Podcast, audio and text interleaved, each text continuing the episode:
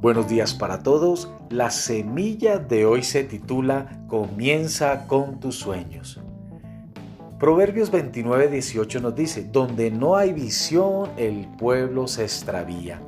Dichosos los que son obedientes a la ley. Te hago una pregunta. ¿Cuál es el sueño que Dios puso en tu corazón? Escucha muy bien. No te estoy preguntando si tienes uno. Ya sé que está ahí, porque Dios nos da a todos sueños. He visto personas hacer todo tipo de cosas con sus sueños.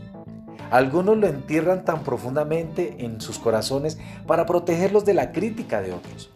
Algunas personas lo dejan de un lado para no tener que pensar en ellos nunca más. Y algunas personas finalmente abandonan sus sueños porque duele demasiado continuar con ellos. Si tu sueño necesita un comienzo, hay dos cosas que quiero que recuerdes. Primero, necesitas obtener una visión clara. Y segundo, debes mantener tu visión frente a ti en todo momento.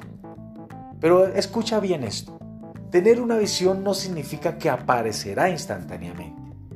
Dios está tan interesado en el proceso de una visión como también a el resultado final. El apóstol Pablo lo dijo en Filipenses, capítulo 4, verso 11 al 13, que había aprendido cómo estar contento y satisfecho hasta el punto en que no estaba perturbado por cualquier estado en que él estaba Leámoslo en las escrituras.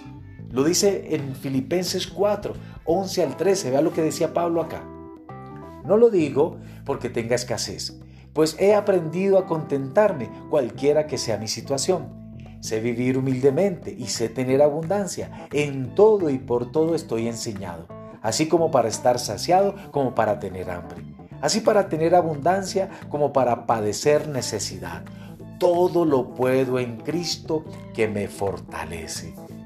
En otras palabras, Pablo estaba diciendo que él nunca se permitió enojarse en la circunstancia o en el momento que se encontraba. Siempre estaba a la expectativa de dónde podía estar. Escucha bien esto. Esto significa que tú como Pablo necesitan encontrar un equilibrio entre la satisfacción y la ambición.